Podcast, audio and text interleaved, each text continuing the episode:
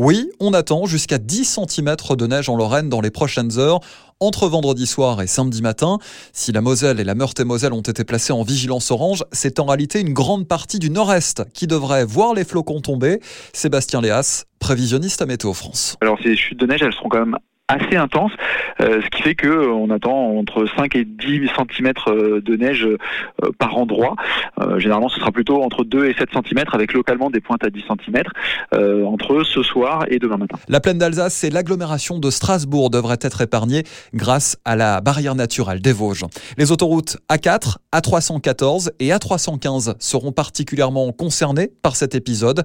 Dès que la neige tombera, elle tiendra. Effectivement, l'intensité va, favoriser finalement la tenue au sol. Si on avait eu des petites chutes de neige euh, très éparses euh, ou en tout cas en, très faible intensité, au final, les températures des sols qui sont euh, légèrement positives auraient peut-être suffit déjà à faire fondre la neige.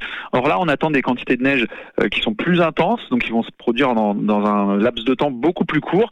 Et ça, par contre, ça va favoriser justement euh, la tenue au sol avec euh, des gros flocons de neige bien humides et qui vont se coaguler et, créer une couche de neige plus ou moins importante. Et même si la région Grand Est est habituée à ces phénomènes en hiver, leur fréquence est de plus en plus rare à l'inverse des épisodes de chaleur en été. Alors effectivement, ce sont des départements ou en tout cas une région qui est habituée plutôt à avoir euh, des, hivers un peu un peu froids et, des quantités de neige.